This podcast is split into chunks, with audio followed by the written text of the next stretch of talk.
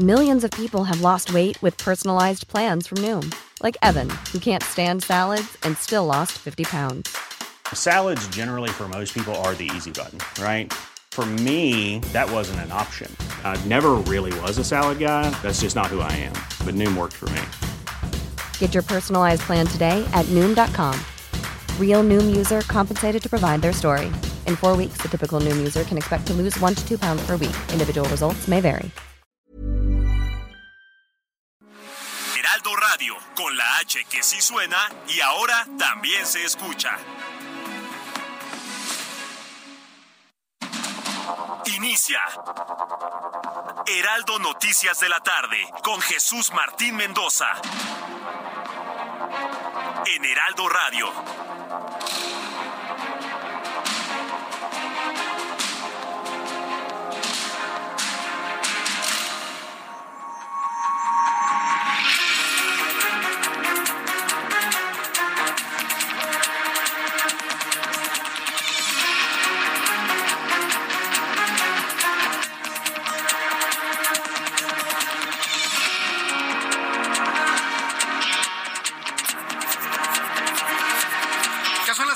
Tarde en punto, hora del centro de la República Mexicana.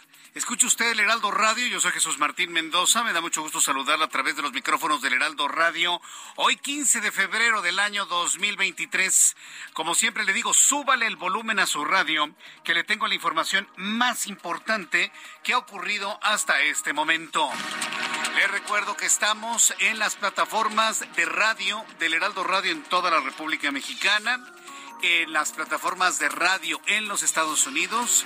Estamos en digitales a través de las plataformas del Heraldo de México, www.heraldodemexico.com.mx. Estamos en la aplicación del Heraldo de México y a través de estas dos aplicaciones, Heraldo de México y la aplicación del Heraldo de México, nuestro programa de noticias se transmite las dos horas completitas completitas. Así que bueno, pues le voy a tener todos los detalles de ello y bueno, pues estaremos viendo, estoy ya revisando algunas alternativas adicionales. Estamos en Spotify también para que usted al término de nuestro programa pueda escuchar por demanda nuestro programa de noticias, porque yo estoy seguro, completamente claro, que la nueva forma de escuchar la radio es en el momento en el que usted puede y escuchar a lo mejor a las 9, a las 10, a las 11 de la noche, a las ocho y media, en la madrugada, mañana tempranito. Así que a través de Spotify del Heraldo de México, a manera de a manera de podcast, puede escuchar nuestro programa completo las dos horas. Ahí están todas las alternativas para que usted nos escuche a esta hora de la tarde. Por lo pronto, súbale el volumen a su radio, que le tengo lo más destacado de este 15 de febrero. Tras 35 años de operaciones, hoy miércoles Aeromar anuncia que cesa de manera definitiva sus operaciones en México. Estos pequeñitos aviones que desarrollaban una velocidad máxima de 440 kilómetros por hora, aviones de, con motores de hélice, eh, hélices o bimotor de hélice. Bueno, pues finalmente se quedan en tierra porque ya no tiene Aeromar la forma de pagar el combustible. Ya no puede levantar el vuelo ninguna de las aeronaves debido a la crisis financiera que han estado viviendo. Cesan de manera definitiva sus operaciones en México, también cesan sus operaciones en Estados Unidos y en Cuba debido a la crisis financiera que enfrenta la compañía. Ayer la Asociación Sindical de Pilotos Aviadores anunció que ante el incumplimiento de Aeromar con el pago de sus deudas era inminente el estallamiento de una huelga para el día de mañana, 16 de febrero. Es decir, hoy hicieron las puertas, hoy no hubo nadie en los mostradores en el Aeropuerto Internacional de la Ciudad de México. Estuvo resguardado por la Marina, Guardia Nacional y Policía Capitalina esas instalaciones y mañana estalla la huelga en contra de la compañía que está totalmente quebrada la de Aeromar. En otra noticia importante el día de hoy, le voy a informar que esta mañana el presidente, perdón usted, el presidente mexicano dijo que si se aprueba una ley que propone cuadruplicar multas por lanzar injurias contra el jefe del Ejecutivo Federal, misma que se discute en la Cámara de Diputados, dice López Obrador que la va a vetar, pues aseguró que él está a favor de la libertad de expresión. Sí, presidente, pero a ver, la libertad de expresión también tiene límites, ¿eh? Cuando ataca a la moral y a la paz pública, por ejemplo. Las autoridades de la capital de la República han obtenido órdenes de aprehensión por el delito de homicidio en grado de tentativa para cuatro de los doce detenidos que están relacionados con la agresión ocurrida el 15 de diciembre pasado. También informó que un juez federal concedió una nueva suspensión provisional a Ovidio Guzmán López, hijo de Joaquín Guzmán Loera, contra cualquier orden de aprehensión, detención y ejecución en su contra, sin fines de extradición y cuando no se trate de delitos que ameriten prisión preventiva oficiosa. En Jalisco, una organización de policía se manifestó esta mañana a las puertas del Centro de Readaptación de Puente Grande para denunciar la presunta violación de cuatro custodias, quienes habrían sido atacadas por internos bajo la supuesta complicidad de los encargados de las torres de vigilancia el pasado viernes 10 de febrero por la noche. En los Estados Unidos, el presidente de la Cámara de Medios y Árbitros, Jason Smith, y el presidente del subcomité de comercio, Adrián Smith, ambos de la Cámara de Representantes estadounidenses, pidieron iniciar una disputa formal bajo el Tratado de Libre Comercio por el nuevo decreto contra el maíz transgénico publicado por el presidente de la República. Fíjense qué asunto, ¿eh? va a venir una controversia a la luz del Tratado de Libre Comercio por el asunto de los transgénicos. López Obrador, si hay algo que tendríamos que reconocerle, y ahí sin ni hablar, ¿eh? ha estado muy metido en la idea de que no entre maíz modificado genéticamente a México que se privilegien las, las razas autóctonas de maíz y su cultivo en México. Y también ha estado en contra del Roundup, ¿sí? del glifosato que fabrica Monsanto Bayer. Entonces, mire, yo creo que hay más de uno que estaría de este lado, que estaría totalmente de acuerdo ¿eh? en que revisemos con mucho detalle el tema de los transgénicos. Todo un debate, ¿eh? hay quienes dicen no hacen daño. El, el, asunto de los transgénicos tiene que ver con las capacidades de producción por hectárea, nada más. Nadie ha hablado si son más nutritivos o menos nutritivos si son cancerígenos o no son cancerígenos, si son alergenos o no son alergenos. Hoy la discusión del transgénico está en función de su capacidad de producción por hectárea. Punto. Pero no hace nada, Jesús Martín. Pues, yo creo que eso lo sabremos durante las siguientes generaciones. Finalmente, hoy por lo pronto, México no quiere más transgénicos proveniente de los Estados Unidos.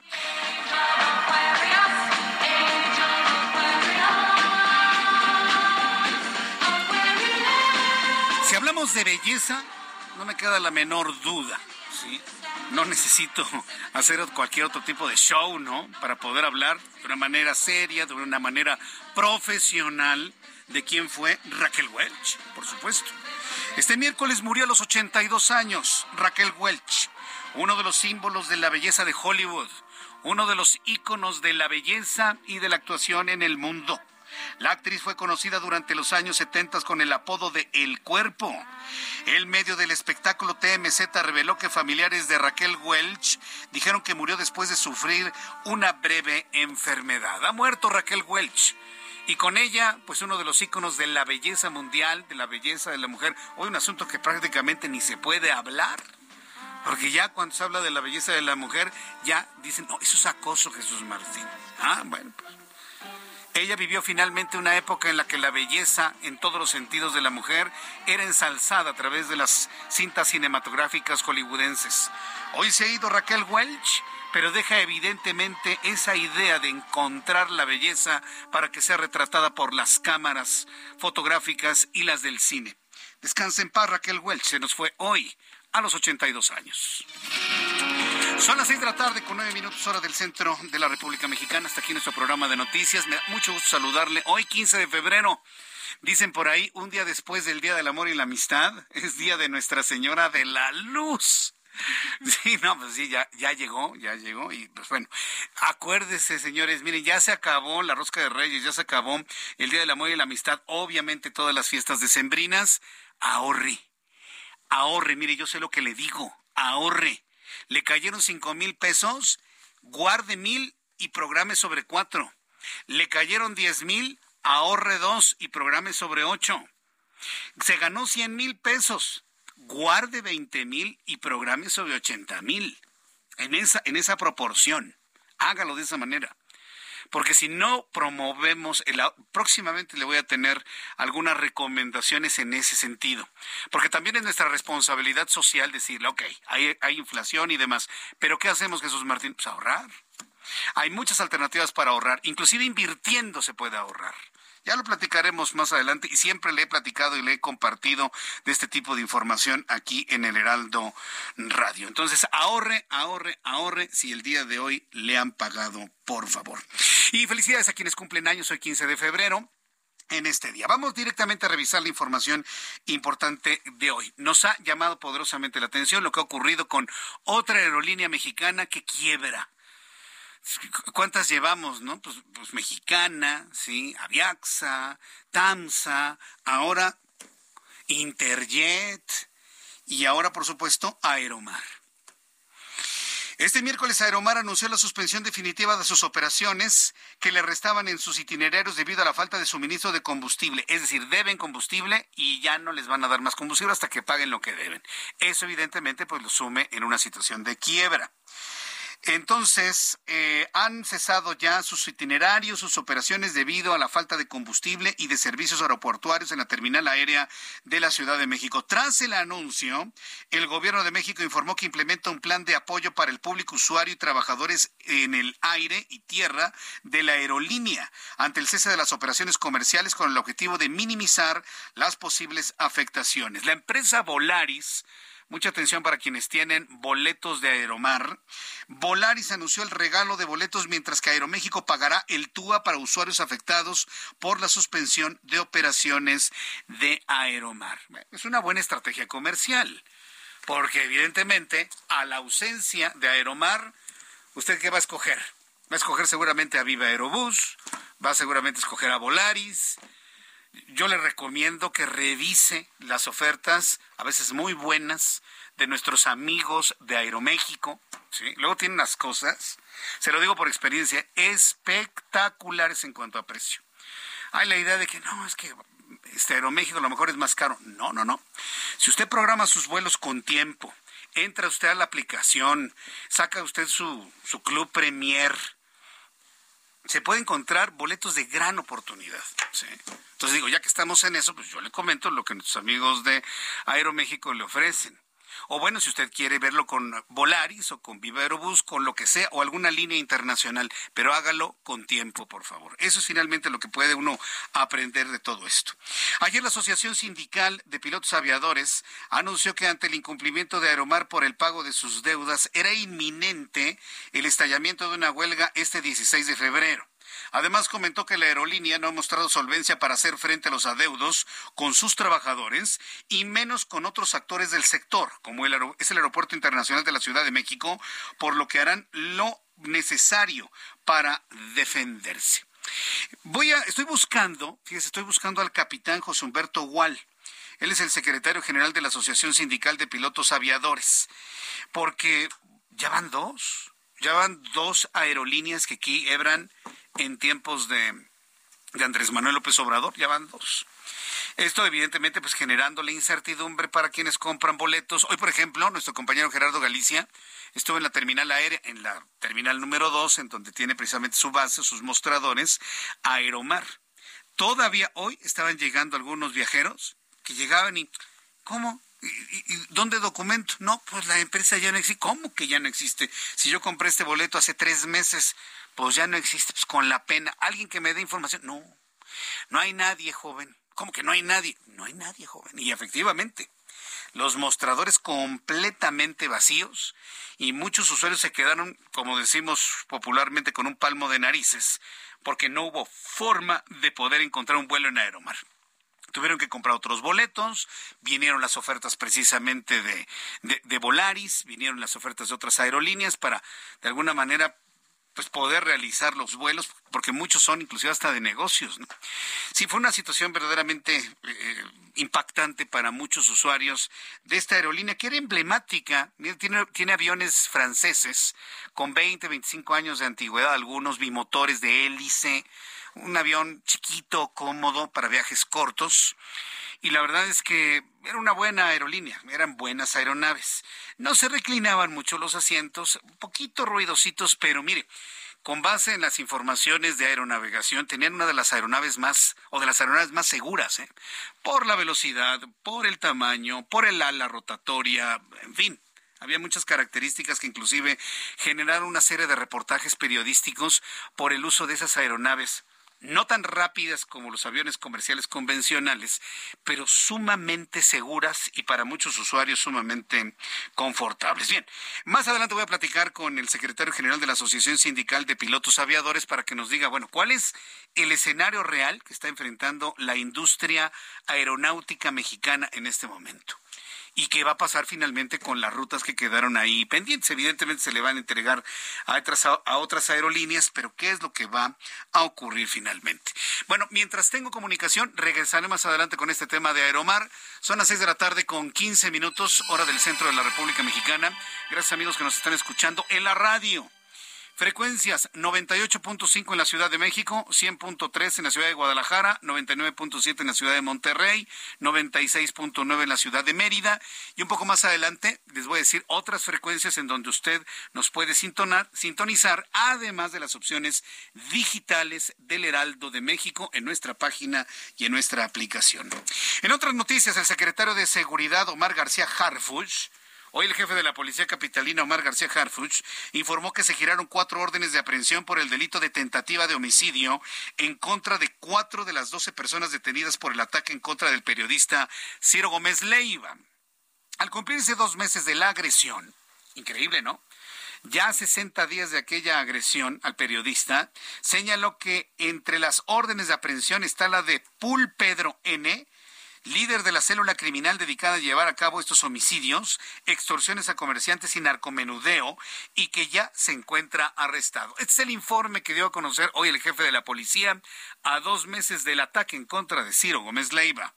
Hoy ya la Fiscalía cuenta con órdenes de aprehensión por tentativa de homicidio para cuatro de estas personas que serán eh, que se las vamos a cumplimentar entre hoy y mañana, depende de los tiempos de la Fiscalía. La investigación es muy sólida. Nosotros hemos escuchado, más bien contestado a sus preguntas cuando hay alguna duda sobre la integración de la carpeta. Es una investigación muy firme, como ustedes pudieron ver la detención, cómo se comprueba la participación sobre todo de, de los primeros cuatro que vamos a cumplimentar las órdenes de aprehensión y posteriormente los los, demás.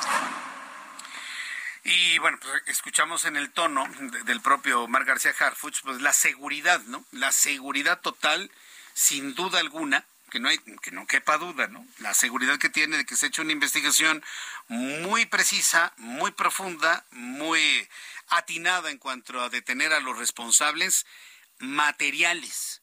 Hasta este momento estamos hablando de acciones materiales. Hasta este momento no se ha hablado de ¿Qué, ¿Cuál es la intelectualidad que hay atrás de estos hechos? Han pasado dos meses y hasta este momento, por supuesto, no, no, se ha dado a conocer, no se sabe y pues no resta más que seguir esperando, seguir esperando que se termine una investigación tan importante como esta, porque como le he dicho, un ataque como este a Ciro Gómez Leiva, pues sí, fue en contra de él, él lo está sufriendo y, y, y vive lo que tiene que vivir. Pero el mensaje es claro a todos, ¿eh? a todos los que nos dedicamos a ofrecer las noticias como todos los, hacemos todas las tardes, todas las mañanas, al mediodía, en los medios de comunicación nacionales. Seis de la tarde, 18 minutos para que vaya usted llegando a tiempo. Bien, hay un caso que a mí verdaderamente me sorprende de los niveles de violencia que se pueden alcanzar en los penales. ¿sí? Porque los penales, lejos de ser instituciones que reinserten a esa población a la sociedad en general, la sociedad productiva, no hombre, son verdaderas sucursales del infierno. ¿Por qué le digo? Porque ni las custodias, mujeres custodias de un penal, están a salvo, ¿eh? Ni las mujeres custodias que, que estarían armadas, que tendrían todos los elementos de seguridad, ni ellas están a salvo dentro de un penal. Cuatro custodias del penal de Puente Grande en Jalisco fueron violadas por reos. O sea, los reos violaron a sus custodias. Fueron violadas por reos del Centro de Adaptación Social bajo supuesta complicidad de los encargados de las torres de vigilancia el pasado 10 de febrero. Qué historia tan dantesca. Mi compañera Mayeli Mariscal es nuestra corresponsal en Guadalajara, Jalisco, y nos tiene más detalles de esta información que ha impactado la opinión pública de Jalisco y del resto de la República Mexicana. Mayeli, gusto en saludarte. Muy buenas tardes. Hola, ¿qué tal? Muy buenas tardes. Buenas tardes también a todo el auditorio. El pasado 10 de febrero violaron a cuatro custodias del Centro de Readaptación Social de Puente Grande. Esto eh, presuntamente por internos a quienes se les permitió el ingreso al área de trabajo donde se encontraban estas custodias en horario laboral. En el marco de una fiesta que se organizó en donde había alcohol y drogas, según lo denuncia la Organización Nacional de los Derechos Humanos y Laborales de Policías de México. Así lo comentó Juan Manuel Mercado Gómez, quien explicó que en el lugar en donde ellas estaban ese día, en las torres de seguridad, no es eh, tan fácil el que pueda ingresar algún interno porque deben de pasar algunos filtros de seguridad. Sin embargo, ese 10 de febrero, presuntamente, otros custodios habrían eh, permitido el ingreso e incluso se acusa también a autoridades del propio penitenciario. También, pues bueno, en estos hechos, el día de hoy se eh, llevó a cabo una manifestación precisamente para denunciarlos, porque eh, al hacerlos públicos lo que buscan también es dar seguridad a las afectadas. Hasta estos momentos no han presentado denuncias debido a que se encuentran amenazadas eh, de muerte, también sus familiares. Esto lo dijo el representante de esta organización organización Juan Manuel Mercado Gómez y a raíz de la manifestación que se llevó a cabo esta mañana también en las inmediaciones eh, de Puente Grande, eh, comenta que bueno, ya le han denunciado también al menos otros cuatro casos en el sentido de también violencia eh, sexual y hostigamiento laboral, tres en el centro penitenciario de Puerto Vallarta y un caso en el de Ciudad Guzmán. Las autoridades pues ya informaron a través de un comunicado la Secretaría de Seguridad Pública que inició una investigación para revisar estos hechos y también eh, por parte de la Comisión Estatal de Derechos Humanos se abrió una queja de oficio en la cual pues se señala a las autoridades eh, la urgencia de detectar quiénes son estas cuatro custodias, darles toda la asesoría legal, psicológica, resguardarles, además de que se retiren de sus funciones también a estos custodios que pudieran haber estado involucrados. Por supuesto, también en un momento dado revisar las cámaras de seguridad y detectar a los internos que pudieron ingresar hasta estas áreas, así como el que se lleven a cabo las denuncias pertinentes ante las autoridades correspondientes. Estaremos dando seguimiento a este caso. Por lo pronto, esa es la información. Muy buenas tardes para todos. Gracias, gracias Mamayeli, a nuestra corresponsal en Guadalajara, Jalisco, Mayeli Mariscal eh, le digo, es una sucursal del infierno. Porque no nada más es la violación hacia la custodia, es la amenaza a sus familias y la colusión con los reos de otros custodios. ¿Cómo lo ve? ¿Usted después de esta experiencia pondría a mujeres custodias en los penales de alta peligrosidad? Habrá, es todo un tema, ¿eh? Porque hay quien me diga, no, pues sí, ¿no? la igualdad de género. Y aquí diría, no, no, lo estamos viendo precisamente a lo que se exponen. Estamos viendo a lo que se exponen. Reos coludidos con custodios hombres para violar a custodias. Custodios mujeres, para entenderlo de esa manera. Es, verdaderamente sorprendente.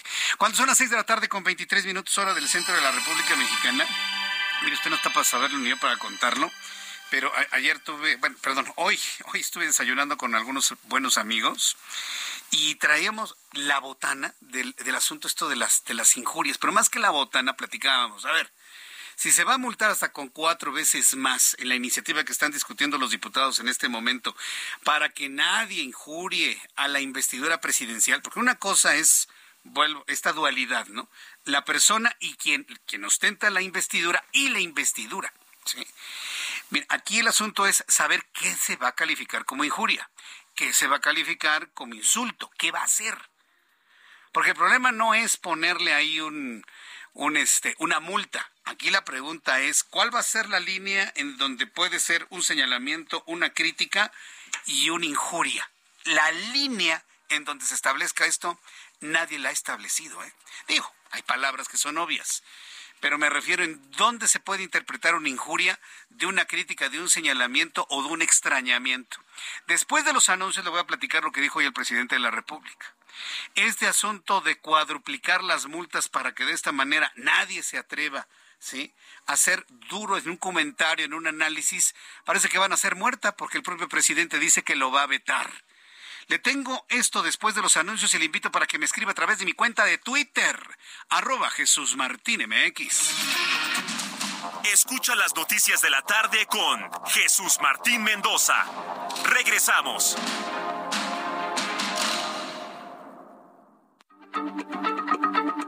Heraldo Radio, la H se lee, se comparte, se ve y ahora también se escucha.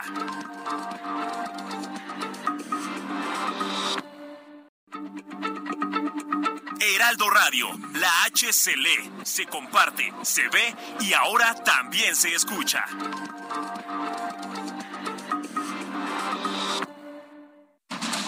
Continúa Heraldo Noticias de la tarde con Jesús Martín Mendoza.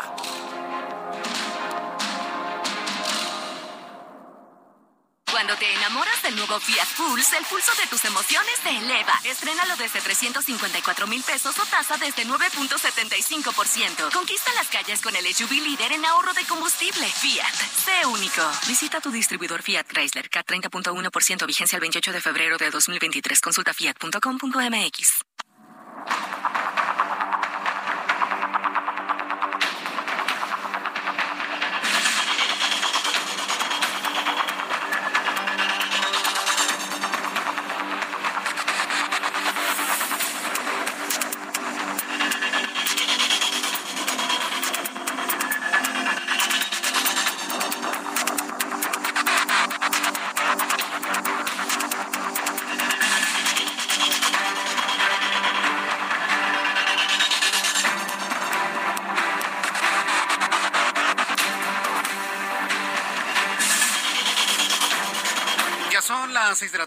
30 minutos, seis de la tarde con 30 minutos horas del centro de la República Mexicana. Señoras y señores, quiero decirles que estamos en la radio. Varias personas me han escrito a través de mis redes sociales para decirme, oye Jesús Martín, te estoy oyendo por internet, pero no tengo radio. Hay que desempolvar las radios, ¿eh?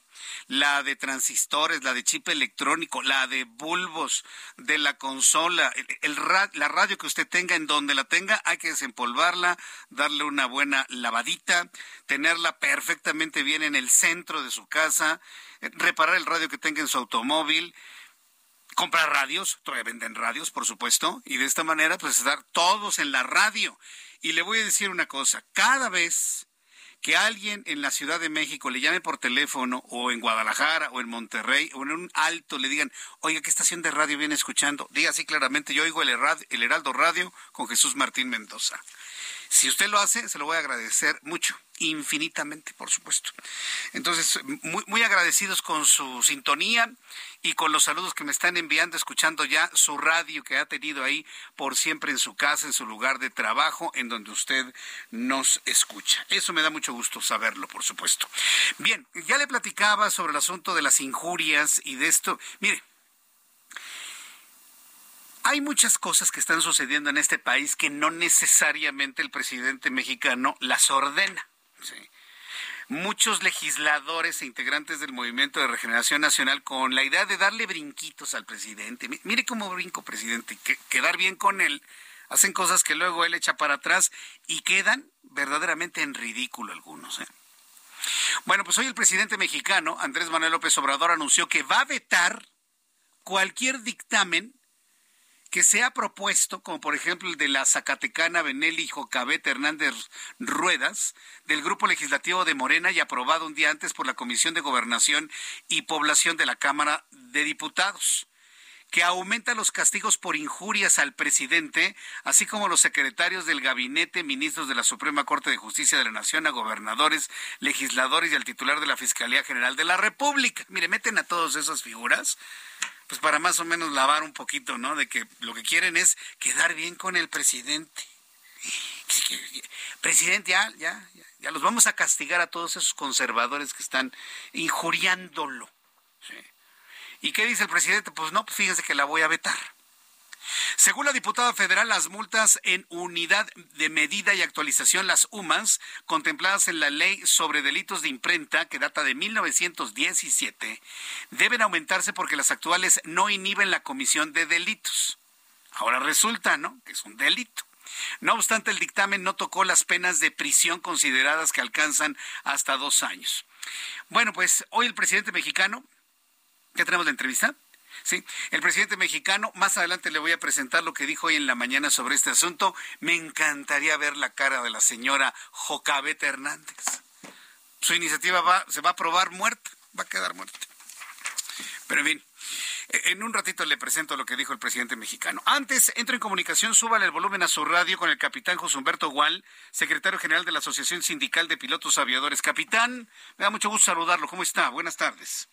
Muy buenas tardes, Jesús Martina. Eh, aquí con un gusto saludarte aquí a todo el auditorio y aquí a tus órdenes para platicar desafortunadamente estos temas que se están viviendo el día de hoy en la aviación. Sí, ¿qué, pasó concretamente con Aeromar? ¿Qué información nos puede compartir? Digo, sabemos que ya no pueden pagar nada absolutamente, pero fue un problema de manejo de sus finanzas, alguien se fue sobre la lana, no estaban cobrando lo que era eh, suficiente sus boletos de avión. ¿Y ¿por qué cae una, una segunda aerolínea en esta administración en una situación como esta? Mira, Jesús Martín, eh, eh, es muy importante lo que mencionas. Es una aerolínea que ya huyó del país. El administrador, el dueño, el, el, principal accionista, la señora Svicat, ya huyó del país, se encuentra entre, entre Italia e Israel. Eh, defraudó a, a, los trabajadores, defraudó a la nación, robó dinero, así lo digo, tal cual, robó dinero del pago de TUA que todos pagamos cuando compramos una, un boleto de avión, le robó a los trabajadores sin pagar sus cuotas obrero patronales con el IMSS, los dejó sin seguridad social, sin garantías de su jubilación, sin afores, le robó el dinero del Infonavit, vaya, le robó hasta el aguinaldo, le robó eh, eh, el fondo de ahorros, eh, muchas cosas. Este, aquí el verdadero culpable es el el, inversionista. Pero también hay algo importante. México es de los peores países para hacer aviación en el mundo. Eh, tú recordarás, hecha una memoria, cuántas aerolíneas han cerrado a lo largo de los últimos 20 años. ¿Qué es lo que estamos haciendo mal en el sector aeronáutico? Evidentemente, tenemos que cambiar y modificar a llevar una política aeronáutica de Estado que le dé certidumbre al inversionista que apuesta en México a los trabajadores, al público usuario, que al que al que nos debemos todos los pilotos. el, gobierno de México ha anunciado acciones para poder mitigar los efectos a personal en tierra, personal de aire, pilotos aviadores. ¿Van a ser acciones suficientes para poder garantizar pues el ingreso entre tanto se ubican en otras aerolíneas, capitán? Mira, el día viernes eh, estuve con la maestra Luisa María Alcalde en una reunión eh, yo le, me quité, me quito el uniforme, me quito las alas, me quito todo. Yo fui a hablar por todos los trabajadores, porque son compañeros, son padres de familia, son quien lleva sustento a sus casas, y le pedí de manera muy puntual a la maestra Luisa María dos acciones en concreto, y le pedí el tema del IMSS, porque tenemos gente enferma, tenemos gente con discapacidad de familiares, eh, y le pedí el tema del Infonavit, porque había gente que ya estaba perdiendo sus patrimonio por eh, las pillerías que hizo la empresa y también de una manera este, muy respetuosa le pedí que también eh, nos ayudara con las demás aerolíneas del país para hablar con los dueños, con los principales empresarios, para que les dieran una colocación lo más rápido posible. Porque como es un es personal, el gran parte del personal es de alta especialidad, no es como decir hoy pongo un médico en otro quirófano y ya puede operar, ¿no? Aquí se va a tardar entre siete y ocho meses en que un piloto pueda operar alguna de las distintas aerolíneas que hay en la aviación comercial o en la aviación ejecutiva. Eh, no, nada va a ser suficiente, Jesús, nada va a ser suficiente. ¿Cómo va a ser suficiente si los dejamos en la calle? ¿Cómo va a ser suficiente si un empresario pillo, como ya lo tuvimos con Gastón Azcárraga viviendo padrísimo en Nueva York, y ya lo tenemos con la familia alemán viviendo padrísimo en Francia y hoy este eh, eh, delincuente viviendo entre Israel e Italia. Sí, el, asunto es que si no se toman las medidas eh, pertinentes para atender las necesidades de los trabajadores, sean sobrecargos, sean pilotos, va a suceder algo similar como lo, de Mexicana de Aviación, que es dolorosísimo. Precisamente ayer, con fecha de 14 de febrero, jubilados de Mexicana de Aviación han enviado una carta al presidente de la República, pues en donde manifiestan que no están de acuerdo en la forma como se está traduciendo el anunciado rescate que el presidente hizo en favor de estos trabajadores. Yo sé que usted representa a los pilotos, pero vaya, los sobrecargos son parte importantísima de la tripulación y están denunciando pues este tipo de incongruencias que se han generado en torno a este anuncio que hizo el propio presidente de la República. ¿Usted cómo lo ve, capitán? ¿Y corre riesgo que los trabajadores de Aeromar eh, vivan una situación similar que los extrabajadores de Mexicana de Aviación? Mira, y te voy a platicar primero del tema de, los trabajadores de Mexicana Aviación, porque evidentemente con estos 860 millones de pesos que anunció el presidente desde su campaña para el tema de rescatar o cuidar, salvaguardar los intereses de los compañeros de Mexicana. Yo también estoy metido en esa parte porque teníamos nosotros también juicios y laudos y parte de ese dinero va a, los pilotos también. Después de 12 años, Jesús, eh, después de 12 años es la única, la única, única oferta comercial y económica que hemos tenido los trabajadores si tú me preguntas si estoy satisfecho como trabajador, evidentemente no. ¿Quién va a estar satisfecho con haber perdido su trabajo, su patrimonio, sus familias? Tuvimos gente que ya murió, que, el viudos, evidentemente no.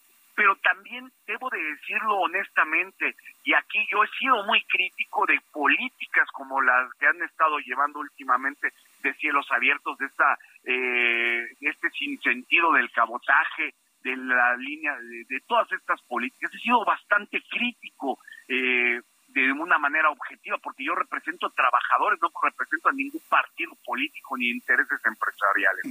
Pero en este, en este punto de manera específica, yo sí agradezco al gobierno federal el esfuerzo que hizo para al menos darles algo, algo de lo que no te han tenido nunca. Y este grupo de trabajadores a través eh, pone en peligro 245 trabajadores ponen en peligro el beneficio de prácticamente 8.500 trabajadores. Yo no estoy de acuerdo con esa carta que hicieron con un eh, un, un abogado que quiere salir beneficiado. A nadie le va a tocar lo que corresponde, Jesús Martín. A nadie, a nadie. Te comento que ese es como el 7% lo que se van a llevar de lo que les hubiera correspondido. Pero también que no sean tan egoístas y lo hago con todo respeto y hago ese atento llamado, que no se equivoquen, que 245 no es más que 8.500. y espero que nunca, nunca mis compañeros de Aeromar pasen por la vía crucis que pidieron mis compañeros de Mexicana de Aviación. Eh, haremos eh, lo posible por colocarlos de una manera rápida, inmediata. La, la planta de laboral es más pequeña. Eh, la edad también nos ayuda mucho, la edad de muchos de mis compañeros de Aeromar, muchos ya están próximos a la jubilación o se están jubilando y algunos otros están, están jóvenes y los buscaremos colocar en diferentes aerolíneas. Correcto. Te tengo que preguntar esto, capitán. Eh, ¿Hay la posibilidad que a través del formato de cooperativa se pueda rescatar Aeromar y que la empresa sea, pues, de los trabajadores que hoy están viendo perdida su fuente de empleo? ¿Ve la posibilidad de la cooperativa? lo propuse muchas veces, lo he propuesto, lo sigo proponiendo.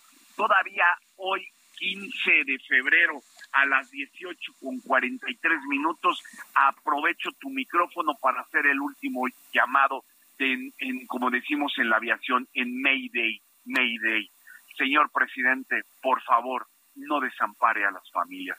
Por favor, el, el único que pudiese rescatarla y que no es su responsabilidad, que no es su responsabilidad, porque la responsabilidad es del bribón ese delincuente, pero eh, apelo a su sensibilidad, apelo a la sensibilidad de que no estoy hablando, eh, tengo la calidad, tenemos la calidad moral porque representamos únicamente el interés de los trabajadores nunca un interés patronal ni nunca un interés político. Bien, pues eh, capitán, deme la oportunidad de seguir platicando con usted durante todo este momento de reacomodo, capitán José Humberto Gual, y siempre es un gusto tenerlo en nuestro programa de noticias. Le envío un abrazo, capitán, y gracias por su tiempo, como siempre. Toda la vida, Jesús Martín, siempre es un gusto platicar contigo y me despido con esto si me lo permites.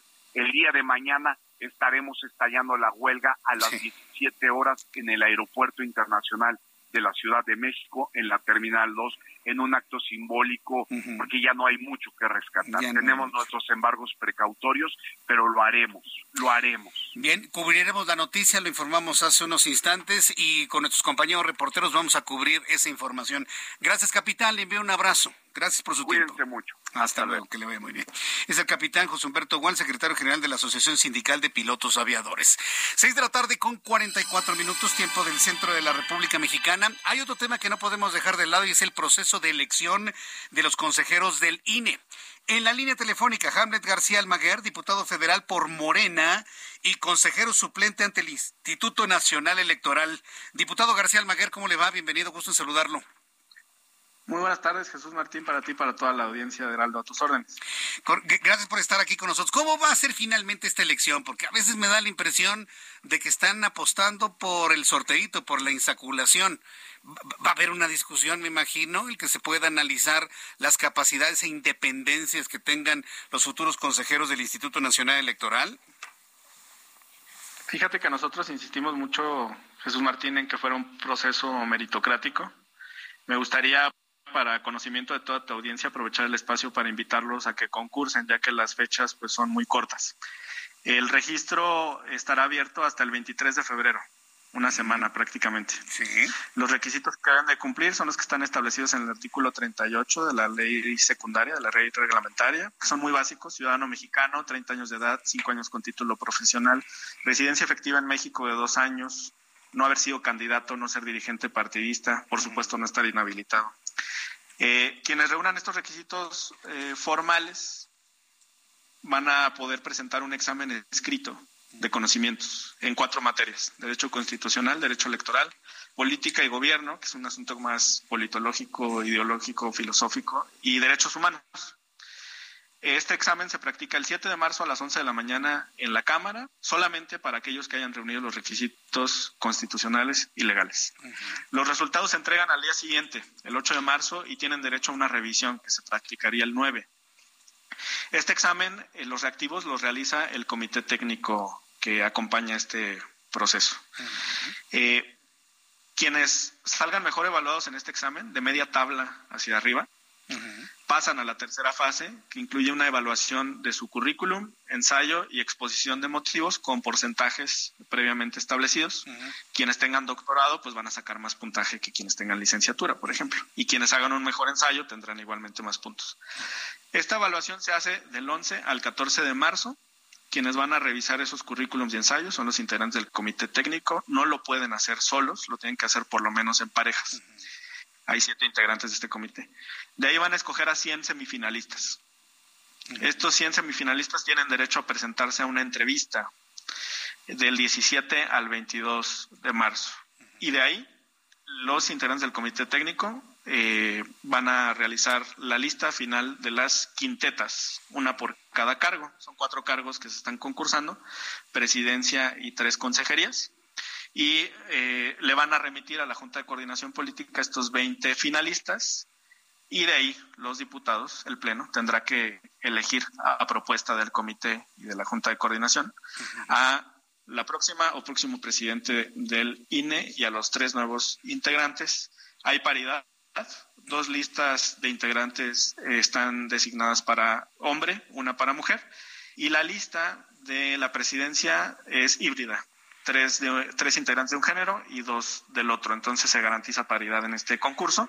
Dando respuesta, es muy meritocrático y no político. Espero que así, que así suceda, porque vaya, hablando de partidos políticos, pues nunca va dejar de existir la tentación de que Morena tenga pues alguien que sea afín Digo, porque al final no existe el político este, químicamente puro, ¿no?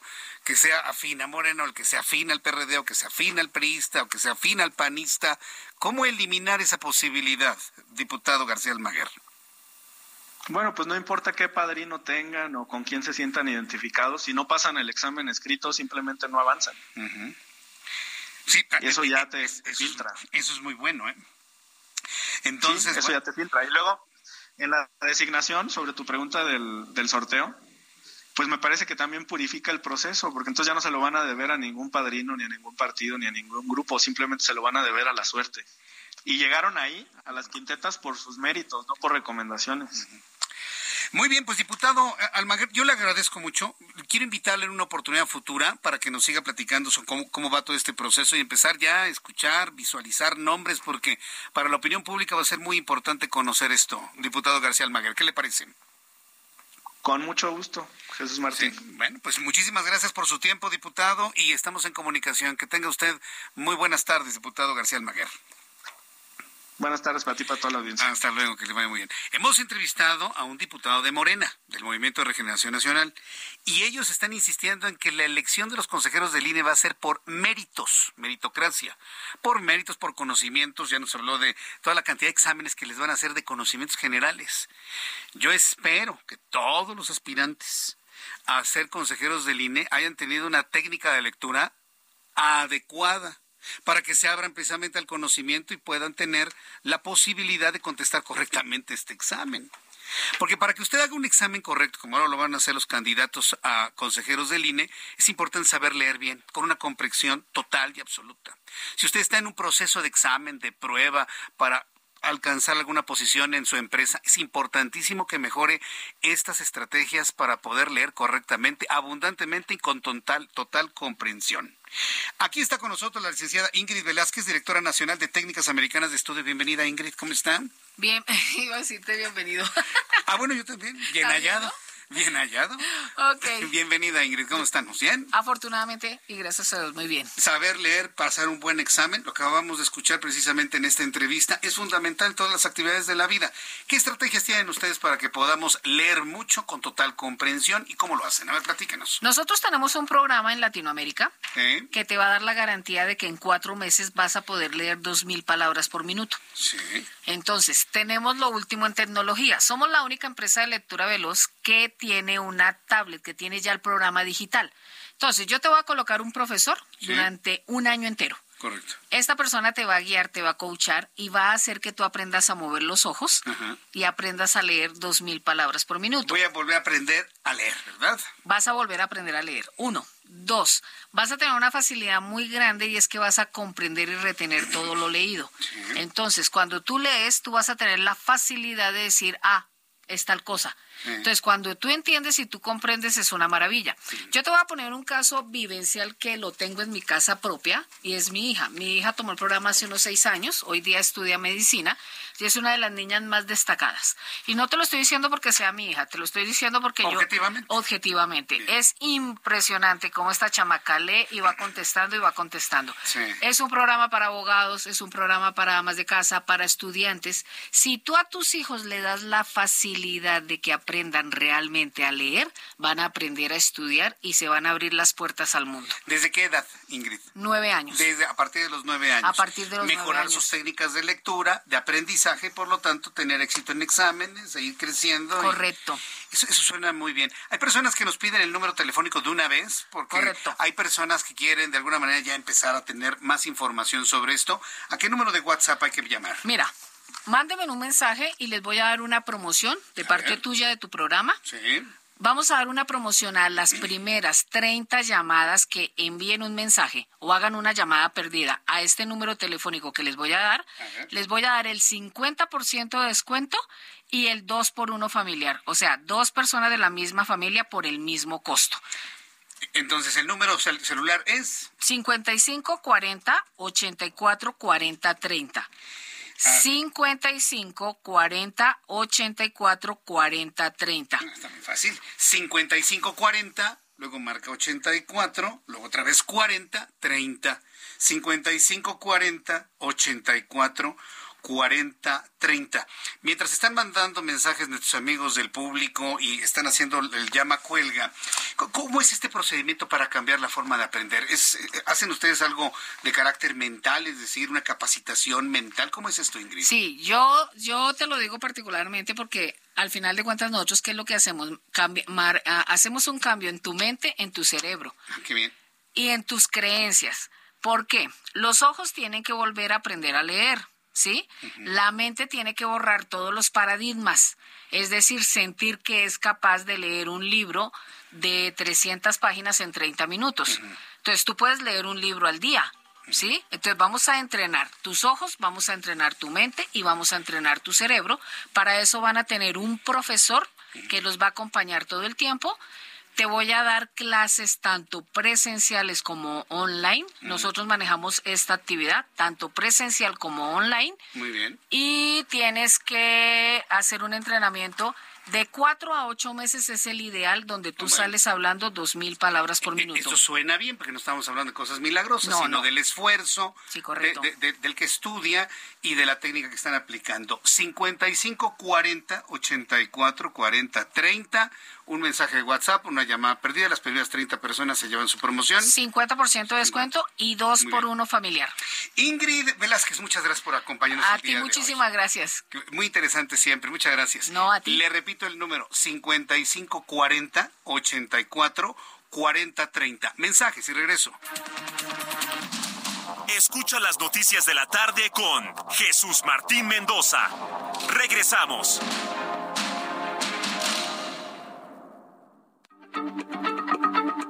Heraldo Radio, la H se lee, se comparte, se ve y ahora también se escucha.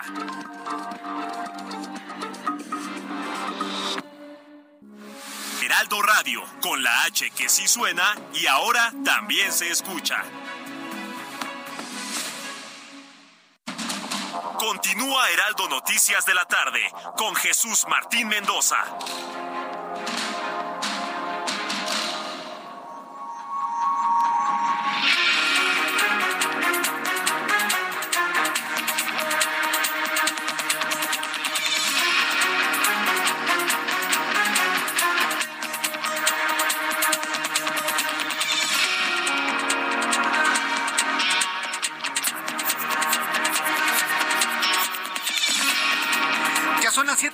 Punto, las 19 horas en punto hora del centro de la República Mexicana, le presento un resumen con las noticias más importantes en el Heraldo Radio.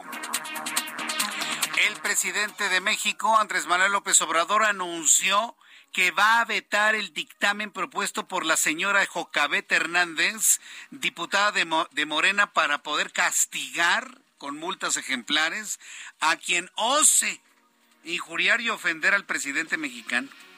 Hoy López Obrador en la mañana dicen, esto no va a pasar, yo lo voy a vetar, porque es violenta la libertad de expresión, dijo el presidente. En ese mismo sentido, en ese mismo sentido, el presidente de la Junta de Coordinación Política de la Cámara de Diputados, Ignacio Mier, dice que no pasará la propuesta de la diputada de Morena, Jocabet Hernández, para actualizar las multas a quien ose injuriar al presidente de la República, a la institución presidencial. Acuérdense que yo he sido muy insistente en esta dualidad, ¿no? Una cosa es la persona y otra cosa es la institución presidencial. Más adelante le voy a tener más detalles de esto, de una discusión que, pues hay que decirlo con toda claridad, hasta este momento, con base en lo dicho por el presidente y por el propio presidente de la Jucopo en la Cámara de Diputados, podrían hacer muerta. David Malpas anuncia su división como presidente del Banco Mundial.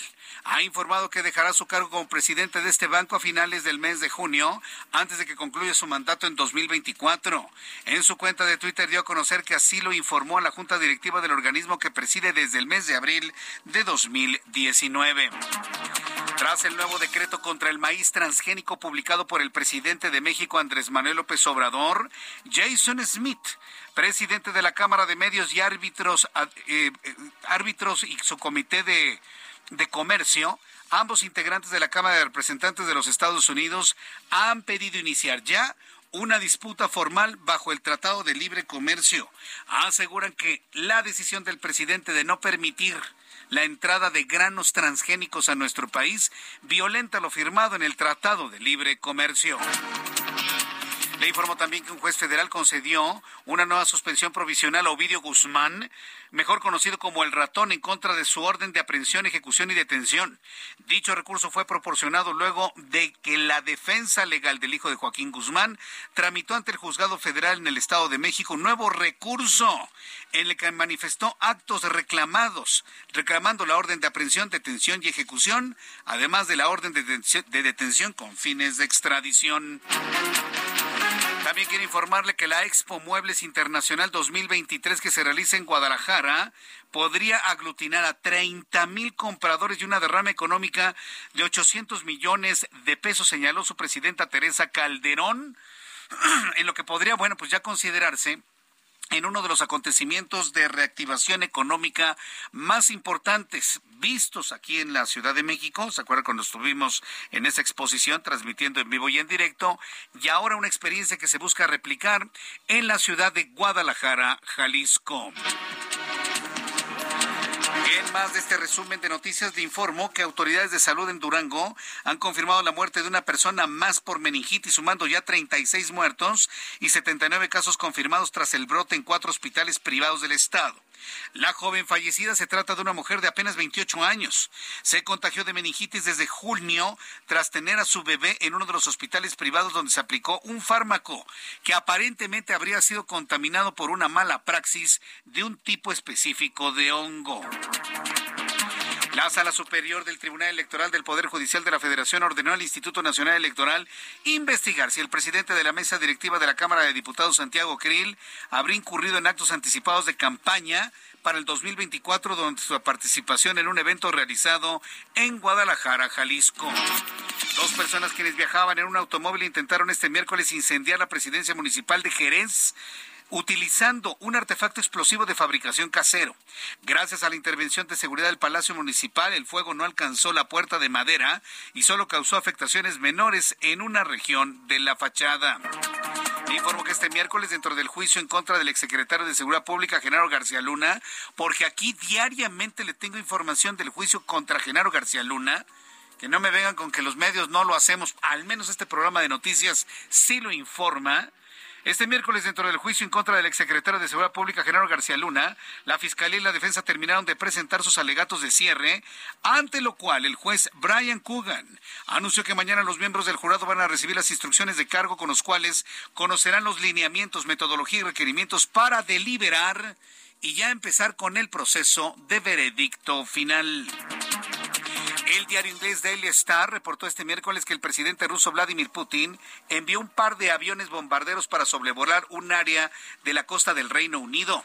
Las naves llevaban como carga misiles supersónicos, lo que llevó a medios locales a asegurar que se trata de una advertencia para los países de Occidente que apoyan al gobierno del presidente ucraniano Volodymyr Zelensky.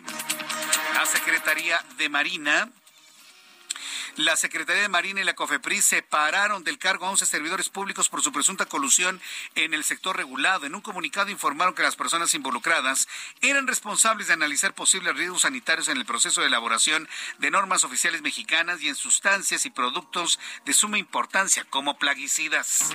En más noticias en este resumen informo que veterinarios y expertos en enfermedades advierten que la gripe aviaria, la de los pollos, esta la H5N1, ha llegado nuevos rincones del mundo y se ha vuelto endémica por primera vez en algunas aves silvestres que transmiten el virus a las aves de corral.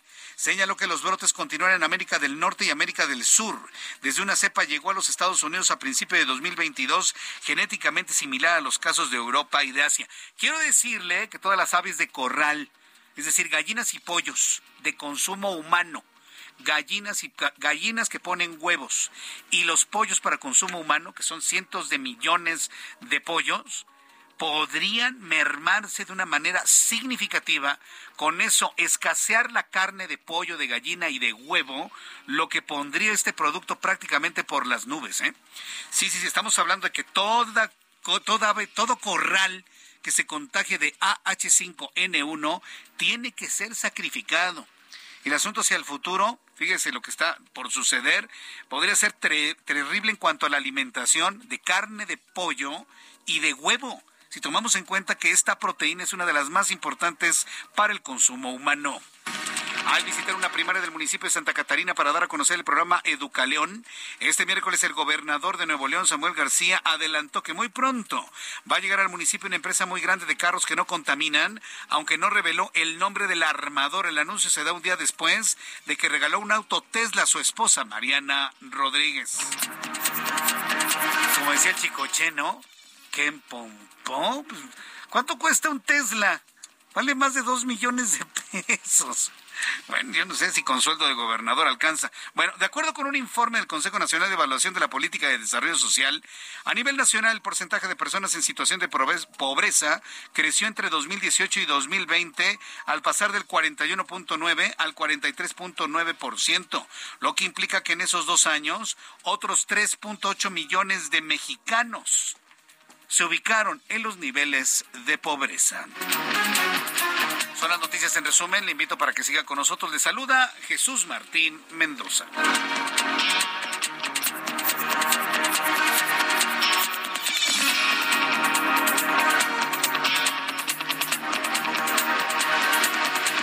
Ya son las siete con nueve, las 19 horas con nueve minutos, hora del centro de la República Mexicana. Continuamos con toda la información aquí en el Heraldo Radio.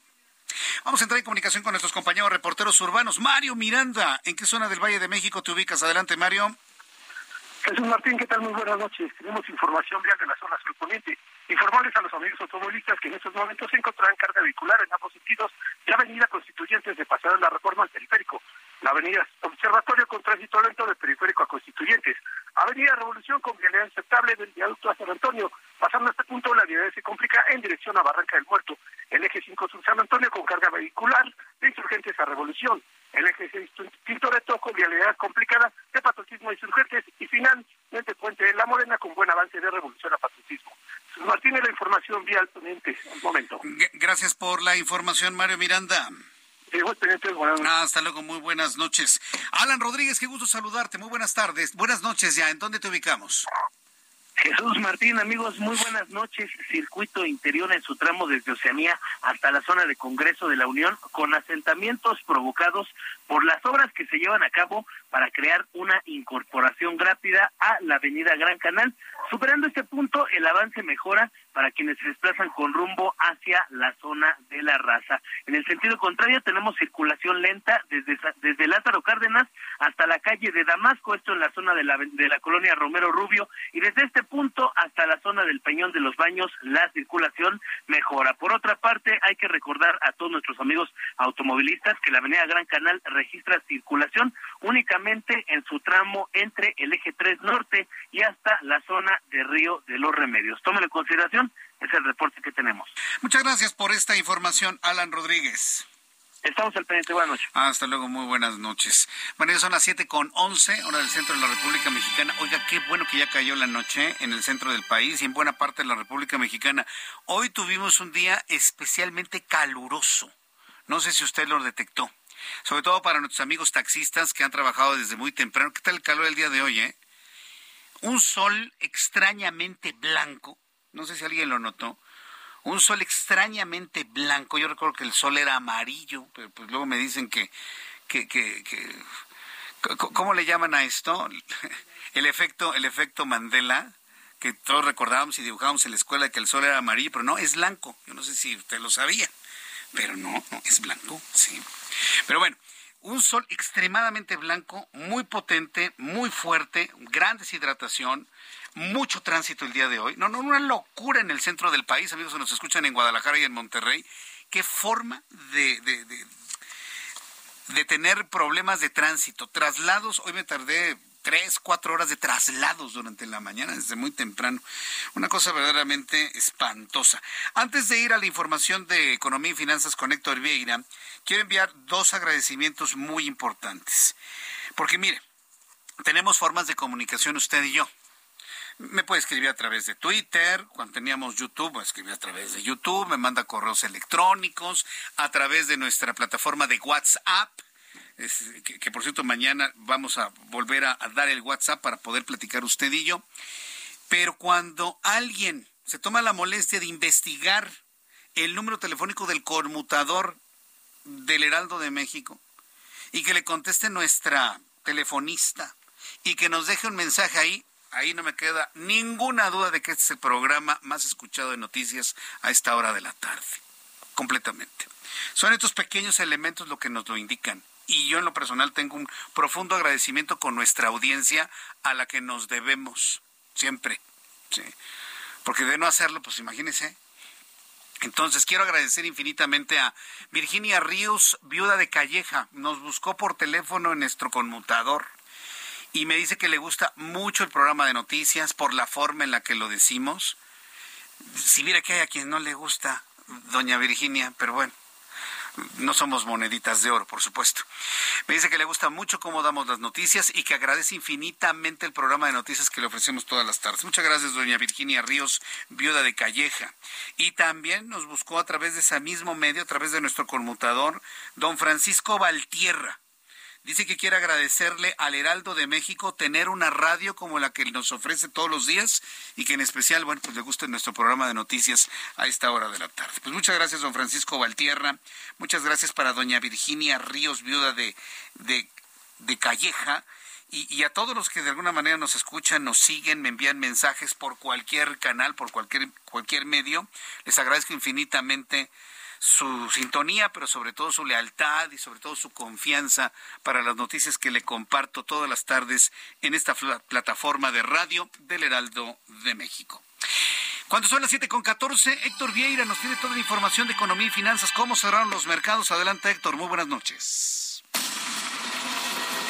La Bolsa Mexicana de Valores cerró la sesión de este miércoles con un avance del 1.44%, equivalente a 759.12 puntos, con lo que el índice de precios y cotizaciones, su principal indicador, se ubicó en 53.422.24 unidades, gracias al impulso de la publicación de datos económicos en Estados Unidos.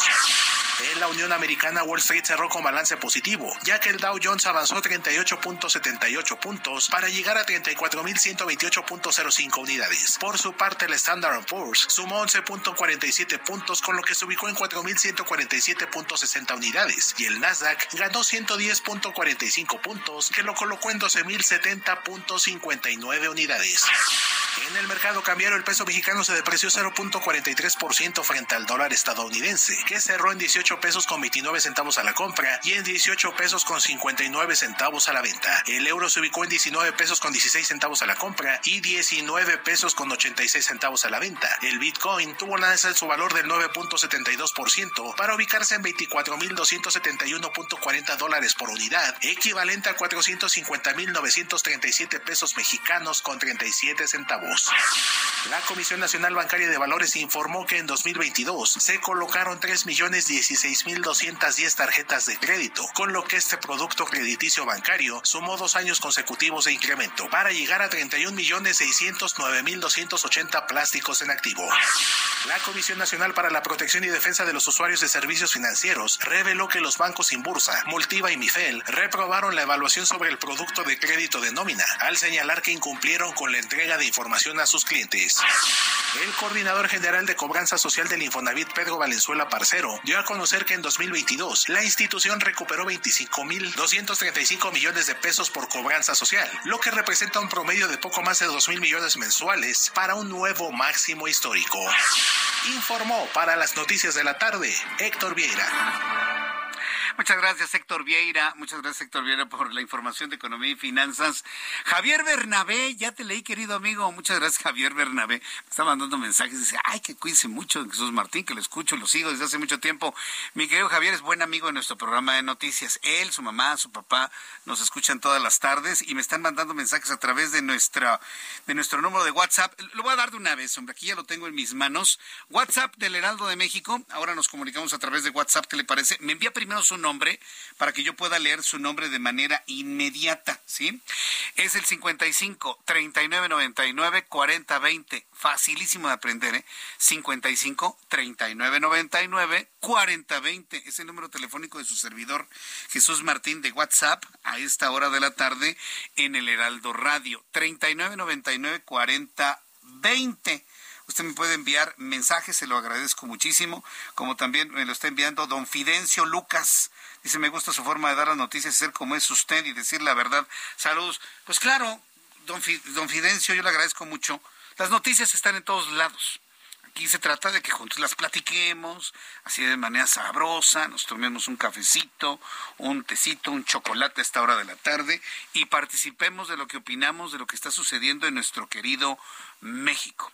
Quiero enviar un caluroso saludo a nuestros amigos en Guadalajara, Jalisco que nos escuchan esta hora de la tarde a través de digitales del Heraldo de México, porque allá en Guadalajara, mucha atención a quienes me están escuchando en Guadalajara a través de todas estas plataformas, Expo, en Expo Mueble Internacional 2023 se está realizando en la Expo Guadalajara y se están esperando 30 mil compradores y una derrama económica de 800 millones de pesos. Se lo adelantaba en el resumen. Y es que esto en Guadalajara, pues prácticamente es ya la terminación de los efectos económicos de la pandemia, la reactivación económica total en la ciudad de Guadalajara. ¿Se acuerda que estuvimos transmitiendo desde la Expo Muebles aquí en la Ciudad de México? Bueno, pues Adriana Luna, nuestra corresponsal de Guadalajara, nos tiene más de esto, que significa otra, no otra cosa más que eh, que se detona ya la reactivación económica en Guadalajara. Estimada Adriana, gusto en saludarte. ¿Cómo estás?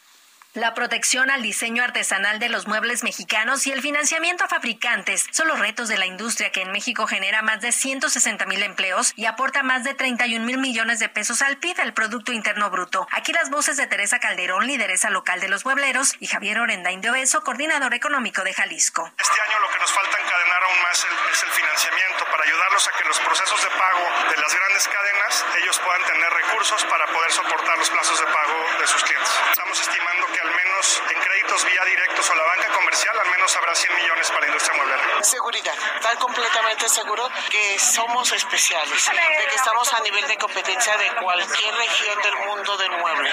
Milán, Japón, como son los más representativos del mueble, estamos a un nivel igual que el de ellos. Lo único que nos falta es confianza y creo que ya dimos el primer paso. La pandemia abrió oportunidades y fortaleció a las principales entidades productoras de muebles que son Baja California, Estado de México, Tamaulipas y Jalisco. En Expo Guadalajara se inauguró Expo Mueble Internacional, con presencia de 550 fabricantes de muebles mexicanos, italianos, norteamericanos y asiáticos. Desde Jalisco para Heraldo Radio, Adriana Luna. Muchas gracias, Adriana Luna. Qué gusto saludarte, escucharte en este programa, mi querida Adriana. Gracias a José Antonio Zamudio, me, escribe desde Morelia, Michoacán. Muchas gracias, Ramón Egels. Muchas gracias también. Juan Carlos Márquez, gracias. También para Gaby Carrasco, muchas gracias por estar en sintonía con nosotros. Fernando Angelino, gracias. Verónica Gutiérrez, Gabriel Pichardo Vega. Eh, Tomás Barrón, hola Tomás, qué gusto saludarte, José Luis Lozano Castromán, Francisco Hernández, alguien me Antonio Antiveros, muchas gracias don Antonio, Mónica eh, Puebla, dice que me está escuchando en estos momentos, eh, César Ledesma, desde Guadalajara, Jalisco, ahí están nuestros amigos de Guadalajara, alguien me escribió desde Atizapán de Zaragoza, quiero decirle que, fíjese que el gobierno en Atizapán ha tenido avances importantes en materia de seguridad, pero además lograron el premio al buen gobierno, desarrollo económico y atracción de inversiones. En la línea telefónica, Pedro Rodríguez, presidente municipal de Atizapán. Estimado Pedro Rodríguez, presidente, bienvenido, qué gusto saludarlo, alcalde, ¿cómo le va? Bien, muy buenas noches, Mendoza, ¿cómo estás? Con mucho gusto de saludarlo. A ver, coméntenos cómo logró en este tiempo, pues, poner a raya el tema de la inseguridad, lo que entiendo le ha valido este importante reconocimiento. Cuéntenos, por favor, alcalde. Bueno, estoy muy contento porque presenta uno de los temas que más preocupa a la ciudadanía. Como todos ustedes saben, no nada más en Azapán, sino en todo México, es la falta de seguridad. Y el hecho de que la última encuesta del ENSU, la encuesta que aplica el INEGI en relación a la percepción de seguridad, ya coloca a Azapán como el municipio del Estado de México con mejor percepción de seguridad. Yo creo que eso habla del avance que hemos tenido, que la inversión que hicimos en, en aumentarles el salario a los policías, en comprar 163 patrullas, ya tenemos hoy en día 249 patrullas recorriendo el municipio, el hecho de comprarles uniformes, el buscar dignificar a la corporación, el cambio de estrategia, y que los policías se sientan realmente integrados y orgullosos de portar ese uniforme, ha servido presente para que bajemos mucho el índice de delincuencia de nuestro municipio y que a pesar de que colindamos con algunos municipios que su índice sigue todavía muy elevado, nosotros hemos avanzado mucho, hemos participado inclusive en en la resolución de algunos secuestros. Hemos resuelto algunos secuestros simplemente en cuestión de horas, dada la tecnología que ya implementamos, las cámaras de seguridad, la tecnología que estamos usando actualmente en el tema de seguridad. Eso ha permitido que recibamos reconocimientos no nada más por parte del Instituto de Administración Pública, también un reconocimiento por parte de la Embajada Americana, por parte de la Policía de Colombia, En fin, creo que los elementos hoy en día se sienten muy contentos y orgullosos de que su nombre salga a la luz pública, que hoy les colocamos a los policías en la parte de atrás, policía y dije Atizapán, porque le digo que policías municipales, como lo dicen todos, son muchos, pero los policías de Atizapán son diferentes. Y hoy en su uniforme y en sus chalecos, en chamarras, portan policía de Atizapán, para que la gente los ubique, los reconozca y eso ya no se sientan orgullosos de portar ese uniforme. Ahora, ¿cómo ha blindado usted a los policías para evitar escuchar el canto de las sirenas? De, de, los dineros del crimen organizado y que no se nos pasen a la tiendita de enfrente, por decirlo de una manera coloquial. ¿Cómo ha logrado usted blindar a esos elementos policíacos? Tiene mucha razón, es algo muy, muy difícil, pero empezamos precisamente por hacer un cambio radical de los mandos de la corporación, buscando con ello eh, este, erradicar esos malos eh, vicios. Y sí le quiero decir que eh, tenemos de baja al día de hoy, más de 200 elementos se han dado de baja, algunos porque nosotros hemos hoy iniciado procedimientos, pero el 90% han sido porque ya no se sentían a gusto en la corporación, ya no había lente, simplemente ahorita aquí no se cobran las infracciones, no hay multas, entonces la policía ya no tiene un entre hacia el ciudadano, ha dejado de saltar al policía inclusive con placa, que porque por cualquier pretexto detenían a los automovilistas. Hoy en día, como no tienen ese entre, no tienen ese extra, pues ya no están a gusto con nosotros y ya han preferido emigrar a otros municipios donde pueden ellos seguir realizando esa labor. Pues yo quiero felicitarlo mucho, presidente municipal Pedro Rodríguez, el que haya logrado este reconocimiento, que haya podido avanzar, eh, eh, que se sientan contentos los gobernados en Atizapán. Debe la oportunidad de buscarle una oportunidad futura para seguir platicando sobre lo que lo bien que se hace en Atizapán y le agradezco mucho estos minutos de comunicación con el auditorio del Heraldo, don Pedro. Al, contrario, Jesús Martín, yo soy el, el agradecido con ustedes, les agradezco mucho la cobertura de ASEN y que se, se conozca cómo estamos trabajando aquí en Atlapán, Zaragoza en el tema de seguridad. Gracias por su tiempo. Hasta luego. Jesús Martín Mendoza. Regresamos.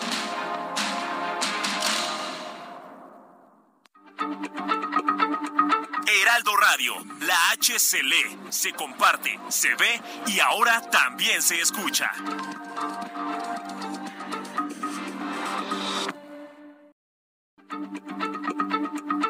Heraldo Radio, la H se lee, se comparte, se ve y ahora también se escucha.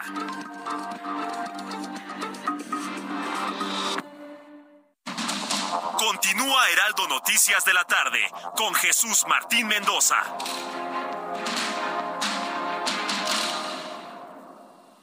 Cuando te enamoras del nuevo Fiat Pulse, el pulso de tus emociones se eleva. Estrénalo desde 354 mil pesos o tasa desde 9.75%. Conquista las calles con el SUV líder en ahorro de combustible. Fiat, sé único. Visita tu distribuidor Fiat Chrysler, K 30.1% vigencia el 28 de febrero de 2023. Consulta fiat.com.mx.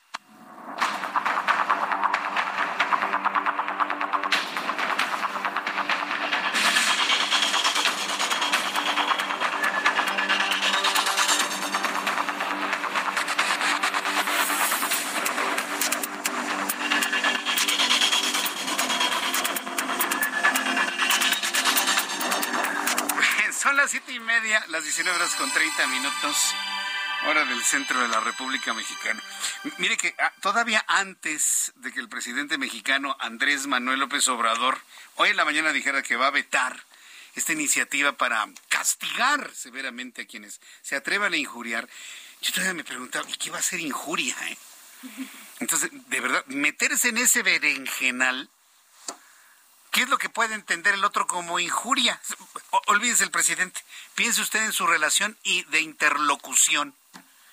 Piense usted en su relación de interlocución eh, con las personas que usted convive, familia, amigos, negocios y demás. Hoy es una injuria hablar por teléfono sin avisar por WhatsApp, te voy a hablar por teléfono.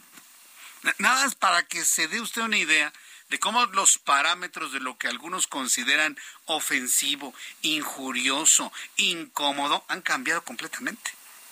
Por eso a mí me parece muy atinado por parte del presidente, convencido o no convencido, como sea, como decía aquel, el famoso, haya sido como haya sido.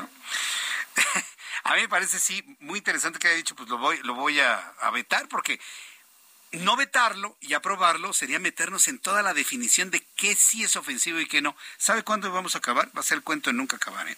Iba a ser el cuento de nunca acabar. Así que me encantaría ver la cara de doña Benelli Yojabet Hernández Ruedas, porque hoy el presidente le dijo, no, por más que quieran pasarlo, eso no lo voy a aprobar y lo voy a vetar. Al menos eso lo dijo el presidente de esta manera hoy por la mañana. Me sorprendió ayer que autorizan en la Cámara que el que insulta al presidente le van a aumentar este el castigo. Va a tener que pagar dos, tres veces más. Yo no sé quién hizo eso, pero yo no lo necesito eso. Yo no lo necesito, yo no lo promoví. Sí, lo voy a vetar. ¿Lo voy a vetar? ¿Eso para qué? O sea, no, libertad de expresión. A ver, e, e, el artículo 6 constitucional es muy claro. Lo que nosotros entendemos como libertad de expresión también tiene sus límites, ¿eh? O sea, tampoco se puede agarrar y insultar al presidente de la República. Y cuando hablo de insultos, hablo de palabras ofensivas. Y tampoco, evidentemente, se puede atentar contra la paz y la, moral, la moralidad pública. Está muy claro en el, texto constitucional. Yo creo que nadie bajo ninguna circunstancia, nadie está en una posición de insultar ni a la institución ni a la persona. ¿Qué es lo que se ha hecho durante todo este tiempo? Presentar controversias argumentativas, eh, de análisis a muchas de las decisiones que ha hecho el presidente de la República. Pero de ahí en fuera, por favor, que me digan quién lo ha insultado. A menos de que el planteamiento de la verdad, a menos de que el planteamiento de lo incómodo sí, como por ejemplo las cosas que le han encontrado algunos familiares del presidente, se entiendan como injurias. Ahí entonces estaríamos ante otro tipo de realidades, hay que decirlo como tal. Una vez que el presidente mexicano pues prácticamente enterró ahí la idea de la señora, se llama Benelli Yocabet Hernández Rueda. ¿Sabe quién se le sumó? Se le sumó el propio presidente de la Junta de Coordinación Política de la Cámara de Diputados, Ignacio Mier, quien dijo que esa propuesta, pues ya dicho por el presidente, pues finalmente no va a pasar. Vamos a escuchar el informe de mi compañero reportero Jorge Almaquio quien nos tiene más detalles de lo que dijo Ignacio Mier el día de hoy en la Cámara de Diputados. Adelante, Jorge Almaquio, buenas noches. Gracias, Jesús Martín, amigo del Heraldo Radio. Así es, en la Cámara de Diputados no pasará la propuesta presentada por la diputada de Morena, Benelli Jocabet Hernández, para actualizar las multas por injurias en contra del presidente de la República, aseguró el presidente de la Junta de Coordinación Política, Ignacio Mier. La actualización a multas por injurias en la Comisión de Gobernación no pasará al Pleno mientras presida la Jucopo y nuestra coalición sea mayoría. La iniciativa no es parte de nuestra agenda legislativa, ni error político ni estratégico, solo un trámite legislativo, indicó en sus redes sociales. Juan Ramiro Robledo, presidente de la Comisión de Puntos Constitucionales, señaló que ya es inaplicable la llamada ley de imprenta que se aprobó incluso antes de que entrara en vigor la Carta Magna de 1917 porque los tiempos han cambiado. En ese inter, en abril, se aprobó la ley de imprenta. Ya haya quedado olvidada y vieja, prácticamente inaplicable, pues porque los medios de comunicación prácticamente ya no son ya no son impresos ahora y porque en el terreno de los medios de comunicación pues no hay una legislación que haya tenido consenso todavía.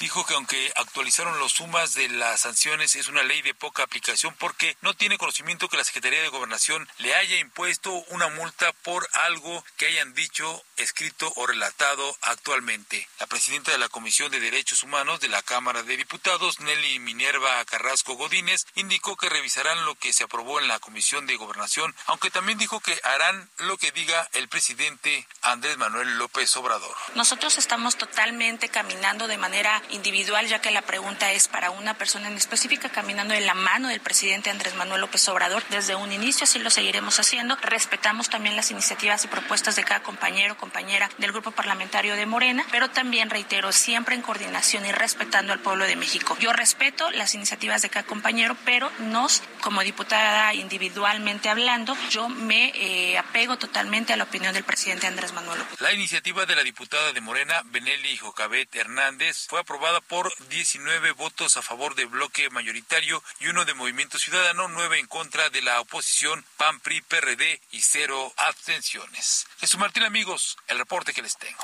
Muchas gracias por la información a mi compañero Jorge Almaquio.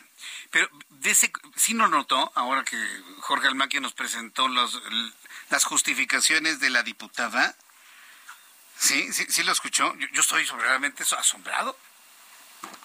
Yo estoy asombrado. Dicen los diputados de Morena que se deben al presidente. Que van a hacer a pie juntillas lo que les ordene el presidente. Están totalmente equivocados. Los diputados no se deben al presidente, se deben a la sociedad, son los representantes de la sociedad, no los defensores del presidente de la República. Están totalmente, ¿cómo, se puede decir? Hipnotizados, sería la, frase. Tan, tan, tan enyerbados, ¿no? En, en otro tipo de términos, ahora que pasamos el 14 de febrero. No, señores, no, diputada, no se equivoque. Usted no se debe al presidente, le debe respeto finalmente como él también les debe respeto a ustedes en esta interacción de los poderes independientes del país. Ahí sí no hay duda. Pero de que se deban al presidente, no, se deben a los ciudadanos. Se deben a los ciudadanos. Ustedes son representantes de la ciudadanía, no del presidente, no se equivoque. ¿eh? Pero pues miren, los tiene así como que les pasaron un reloj enfrente, ¿no? En fin, es, ese es lo, con lo que nos toca ver. Y precisamente en esa idea de yo me debo al presidente, cometieron esto, y hasta el propio presidente, yo no sé ni quién es quien lo haya presentado, así que no va a pasar y lo voy a vetar. Bueno, pues hablando sobre este tipo de debates, hay otro muy importante sobre la ley del bienestar animal, que ha estado, que ha sido vetada por incluir el sacrificio animal. ¿Qué se puede entender por beneficio animal o bienestar animal? Hay quienes piensan inclusive, como se dice eufemísticamente, dormirlos. A ver, no nos engañemos. A un perro no se le duerme, a un gato no se le duerme. Los matan, los ejecutan. Las cosas como son. Ay, es que lo voy a llevar a dormir. ¿A dormir? Lo va a llevar usted a ejecutar.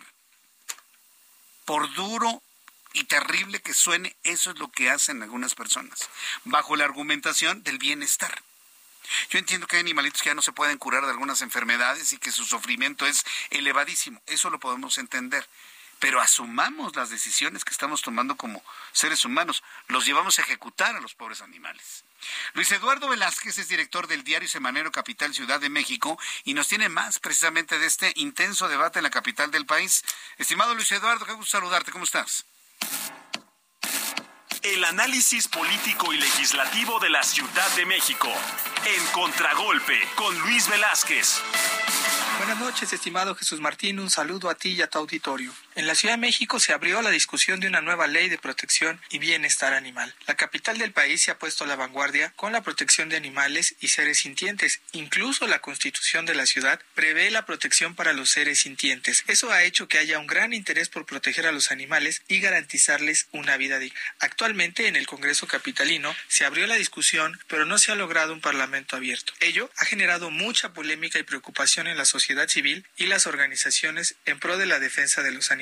El asunto se ha convertido tan polémico que al llegar al Congreso capitalino generó una confrontación a golpes entre diputados. Más allá de las diferencias políticas, lo cierto es que la legislación tiene un tema sensible referente a sacrificar animales. Por parte del promovente de la ley, Jesús Sesma, se estaría logrando una ley de avanzada. Sin embargo, ante la duda y poca discusión del proyecto, la jefa de gobierno Claudia Sheinbaum ya se manifestó porque se dé más tiempo a la discusión. Con ello, el Congreso Capitalino frenó este dictamen y habrá una nueva revisión del proyecto para despejar dudas sobre la posible creación de nuevos impuestos o acciones que pongan en riesgo la integridad de los animales. Finalmente, Jesús Martín, es sano que no haya albazos en lo legislativo al atender temas tan delicados y las discusiones sean amplias, incluyentes, serias y transparentes. Un abrazo, estimado Jesús Martín, muy buenas noches. Bueno, muchas gracias, Luis Eduardo. Es que no me sabía eso de la entradita. Pero el, miércoles lo hacemos mucho más ágil, mi querido Luis Eduardo. Porque, vaya, este tema y otros que nos está presentando eh, Luis Eduardo Velázquez, del director del diario Semanero Capital Ciudad de México, yo creo que son asuntos que todos debemos tomar en cuenta y escucharlo, evidentemente, de una manera ágil, y pues de inmediato, ¿no? Bueno, son las 7.41, hora del centro de la República Mexicana. ¿Sabe quién está aquí en el estudio? Y me da mucho gusto saludarlo. Roberto San Germán, con toda la información deportiva y otros temas asociados a la información deportiva, ¿verdad? que es política, finanzas. macramé, moralidad, macramé, también podemos, recetas, de comida, todo lo que quieras, lo que quieras, me quedo. Hasta Martín. lo podemos traer aquí. Este, no, no, te estás ya metiendo en camisa de once varas, estás usando marcas registradas, amigo. Ah, no, bueno, pues son estos hermanos. Bueno, ok, está bien. Podemos hacer alguna cuestión con ellos también. Si quieres, sí, hacemos chambritas, todo, ¿no? Hacemos chambritas. Aquí estamos, mi querido Jesús Martín. Macrame. Fíjate que en el Instituto de México teníamos una clase de macrame. Bueno, yo no la llevaba, ¿no? no, pero sí hay. quiero decirte cómo le iba a mis compañeros que se metían a macrame. No sabes. No, era, era difícil, ¿no? Era complicado. Sí. Era una situación Pero compleja. cosas muy padres, ¿eh? Los colgantes. Tapatitos y no sé qué, ¿no? El macramé, para la gente que no sabe qué es, es una cuadrícula que tiene un gancho especial donde metes un- unos hilos Ajá. y haces como unos tapetes. Se hacen tapetes, se hacen colgantes, se hacen... unos gobelinos. Carpetitas, gobelinos. Un asunto que prácticamente quedaba en el desuso, ¿eh? Pero Pues sí, yo ya no he visto eso. Tienes No, ya razón. no, no, ya, ya, ya. Yo creo que se acaba. Tronó la empresa. Del pasado. Mi querido Roberto, a ver qué nos traes precisamente hoy de chambritas del deporte. Pues bueno, saludemos primero a tu, a tu público, a toda la gente que nos sintoniza. Pues vamos a hablar de la Fórmula 1, amigo, porque ya estamos a nada. En marzo arranca. Y hoy fue la presentación del último auto, el de Mercedes, El de Mercedes. W14. ¿Qué tal está, eh? Bonito. Ese no lo vi. Bonito, todo negro. Me lo quedaron a deber acá los amigos de tele. ¿Sí, todo negro? Todo negro, y te voy a decir por qué. ¿Por qué? Porque como es de fibra de carbono, Ajá. la fibra de carbono es negra, ¿no? Para ellos, así lo hicieron el coche, en negro. Y fíjate nada más ya lo que están pensando hasta los ingenieros. No lo van a pintar, lo van a dejar en color negro, como es el auto cuando sale de fábrica, por la simple y sencilla razón que va a ser menos pesado que los demás autos, porque los otros tienen pintura, el de ellos no. Lo van a sacar en color negro con unos vivos en color turquesa. Se ve muy bonito el auto, la verdad, no va a traer nada gris, a pesar de que son las flechas plateadas como son conocidos los de Mercedes. No viene con nada, viene con los logos nada más de los números y su patrocinador, exactamente, Petronas. Sí, Petronas. Sí, y tiene los vivos en color turquesa, no que tenía ya, en el alerón, en el spoiler, a los costados, al frente, pero no trae más. Esto es para ganar velocidad y contrarrestar peso. ¿eh? Parece una tontería, pero el que el coche no venga pintado o con lleno de calcomanías o lo que tú quieras para que son los patrocinadores, pues ayuda un poquito. Sí, sí, sí, la aerodinámica, la falta de Exacto. calcomanías y la pintura para aligerar el peso. El peso. Con neumáticos Pirelli. Sí, es la marca. Zero. Sí, es la marca que se utiliza en la Fórmula 1, Sí. los diferentes compuestos, ¿no? Ya sabemos, blando, medio, duro, no para lluvia, no Qué tenemos de auto, ¿eh? Mira, y lo que valen, amigos, hacerlos. El de Red Bull carísimos. me gustó mucho, evidentemente, Sí. pero este, híjole. ¿Y ¿cómo viste, ¿Y viste el SF13, el de Ferrari, que también? Sí, también. También Ferrari sacó ayer su auto el Día del Amor y la Amistad. Sacaron el auto estos señores de Ferrari que van a hacer la competencia directa de Checo, ¿eh? Ferrari y Mercedes. Qué bonito auto, ¿eh? La verdad, con sus patrocinadores, Petronas, Team Ba- Snapdragon, en fin. Sí, así va a ser el coche de Lewis Hamilton y de el señor George Russell, con el cual le van a querer competir directamente a Red Bull, recordando que el año pasado les fue re mal, ¿eh? No tuvieron podios, no ganaron una sola carrera, estaban muy molestos en, en Mercedes, corrieron hasta el director de la escudería, no, no, no al señor Toto Wolf, sino al, al- al director de ingeniería, lo corrieron. Y bueno, pues aquí tenemos el nuevo auto ya presentado el día de hoy. Y ya todas las escuderías presentaron, o sea, que quiere decir que ya en tres semanas, amigo, se larga la primera carrera de la Fórmula 1 de este nuevo calendario con 23 carreras. No se va a correr o no se va a alargar, como se dice en el argot de la Fórmula 1, la de China. Eh, digo, te- tenemos nuestro gran premio en México para octubre, ¿no? Como siempre. Sí, como siempre. Ese se queda. Sí, lo, la- la- lo nuevo es que va a haber tres circuitos en Estados Unidos. Ajá. Tres en Estados Unidos. ¿En Sí, qué es que? Los Ángeles, perdón, no, es Las Vegas, Florida en Miami y va a ser el de Austin, Texas. Austin. Ah, mira, qué bien. Que es antes de la Ciudad de México, casi siempre. Eh, Creo que en esta ocasión lo cambiaron Sí. para después de la Ciudad de México. Después de México antes estaba Brasil, Interlagos. Pero hay algunas modificaciones que hizo el calendario de la Fórmula 1. Recordando que ahora los derechos los tiene una empresa norteamericana que se llama Liberty Media. Por eso hay tres grandes premios en Estados Unidos. Han querido apoyar tanto la Fórmula 1 y llevarla a Estados Unidos para que pegue, que les dieron tres grandes premios, mi querido amigo. En Estados Unidos la Fórmula 1 no es muy seguida. A ellos les gusta la Indy, les gustan los óvalos, no les gusta la NASCAR, les gusta muchísimo. La Fórmula 1 no. Es que ponte a ver qué pilotos tienen famosos. Uno que tú me dijeras de Fórmula 1, como un Nigel Mansell, que es eh, británico, un Ayrton Senna da Silva, que es brasileño, nuestro Checo Pérez. Este, podemos hablar de muchos. Entonces los óvalos es lo que se consume allá. NASCAR, los óvalos. 500 millas de Indianápolis. Daytona, todo esto, sí. les, les fascina. La Indy también. Entonces, pero la Fórmula 1 nomás no hay algo que no no no no es para ellos, ¿eh? ¿Qué será? La, la, forma de la, de, la, de la pista, la velocidad del auto. El ruido del auto. Este, yo, creo, yo creo que es más, más otra cuestión, no sé si idiosincrasia, les gustan mucho los óvalos, les gusta, son fanáticos de los óvalos. La forma del auto inclusive podría ser. Puede ser, porque mira, ellos las, las big trucks, estas las famosas, el Bigfoot, y entonces les fascina, ¿no? Deshacer coches, les gustan esos cochesotes. Los monsters. Los monster truck. tienes, tú tienes también la, cuestión de el NASCAR, que también son otros otros eh, coches, está, este serial de NASCAR, ¿no? La Indy, la Indy Light, o sea, IndyCar, tienes todas estas cuestiones que les gustan, pero la Fórmula 1 de verdad es que no. Y mira que va a entrar Ford, lo habíamos platicado nosotros en el 2026, y va a entrar también Cadillac, quieren meter a Cadillac con Mario Andretti, también la General Motors se quisiera meter, y quieren darle ese auge a los, a los motores norteamericanos, porque no, ¿eh? Le gustan más a los europeos mucho a los europeos, a los asiáticos les está gustando mucho y se ve en América. En América gusta mucho, en, lo que es el, cono sur, Argentina, con Juan Manuel Fangio, que fue uno de los mejores pilotos de la historia, Ayrton Senna da Silva, Nelson Piqué, ¿no? Tenemos estas personas que, han, sido también puesto el nombre de Brasil muy en alto, ¿no? Eh, pero pues ahora viendo viendo esta situación, no sé qué va a hacer Estados Unidos si en algún momento, a lo mejor puede llegar algún piloto de ascendencia latina o sudamericana o oriental y va a ser mi nacido en Estados Unidos y a lo mejor tendrá un asiento. Seguramente pronto van a tener un asiento y van a pagar. Hay que recordar que los asientos en Fórmula 1 se pagan. Otra vez el dinero. Como siempre me has dicho, que todo es dinero.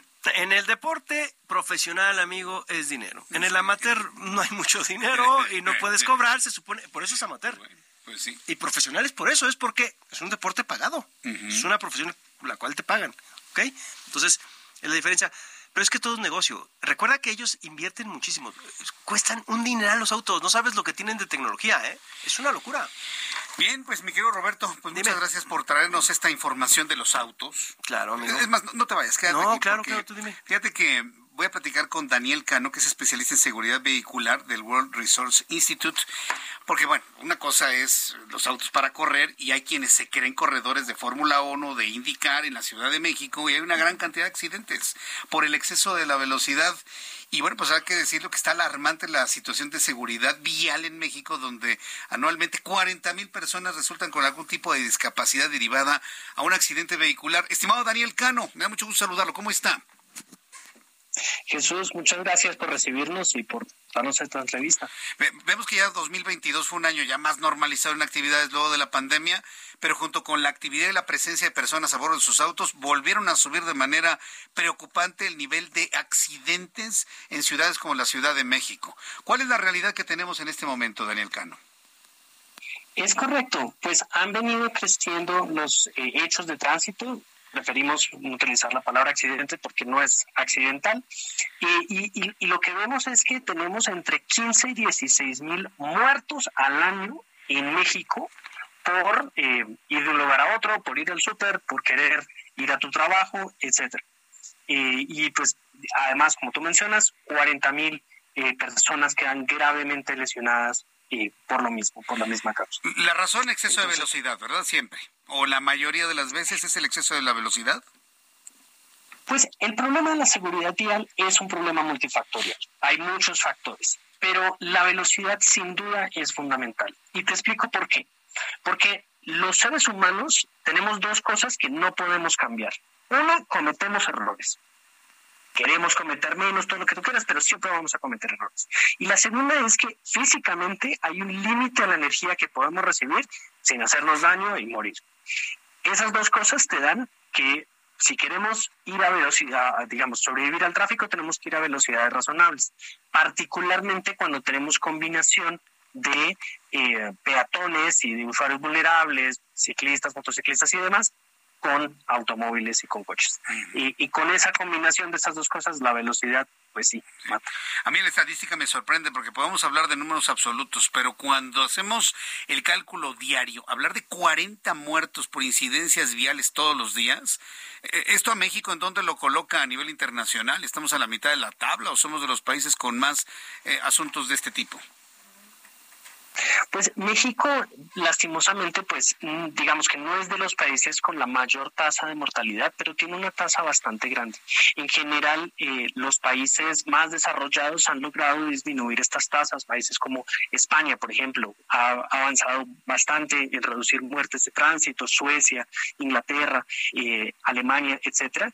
Pero pues nuestro país, lastimosamente, no ha avanzado mucho. Nos comprometimos a principios de la década pasada a, reducir a la mitad los muertos y, lo cierto es que desde entonces han aumentado. Algo no estamos haciendo bien o, algo está fallando en el mensaje. Digo, yo estoy dentro de los programas de noticias que desde hace muchos años, por ejemplo, hemos insistido en el uso del cinturón de seguridad no como un asunto para evitar una multa, ¿no? sino como una garantía para salvar la vida ante una situación imprevista. ¿Qué ha pasado con esta serie de mensajes que nos pueden salvar la vida de una incidencia de tránsito, Daniel? Pues es que mira que el, el, tema de comportamiento es importante y estos mensajes nos llevan hacia un buen comportamiento, pero realmente es más importante pensar en el sistema y en el sistema vial pues hay digamos que de mejorar las calles, hacer las vialidades eh, de una manera más adecuada para disminuir velocidades, para que nos movamos de una, de una velocidad razonable. Y el segundo tema además muy relacionado con, con tu anterior entrevistado, es la seguridad de los vehículos.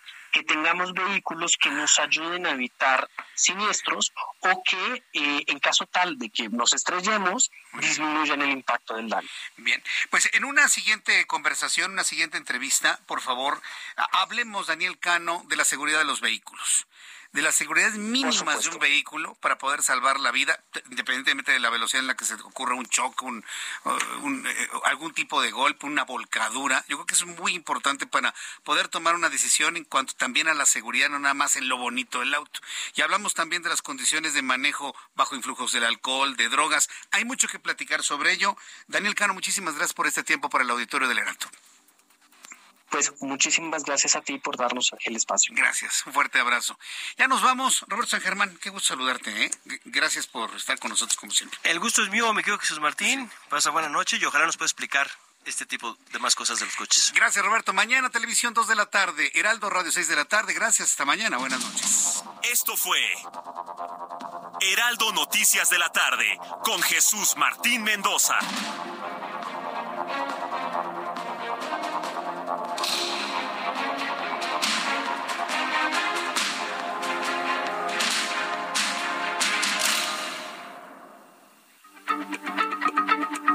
Heraldo Radio, la H se lee, se comparte, se ve y ahora también se escucha.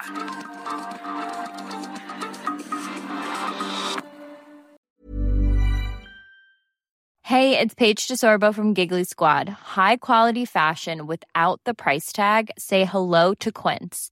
I'm snagging high-end essentials like cozy cashmere sweaters, sleek leather jackets, fine jewelry, and so much more. With Quince being 50 to 80% less than similar brands.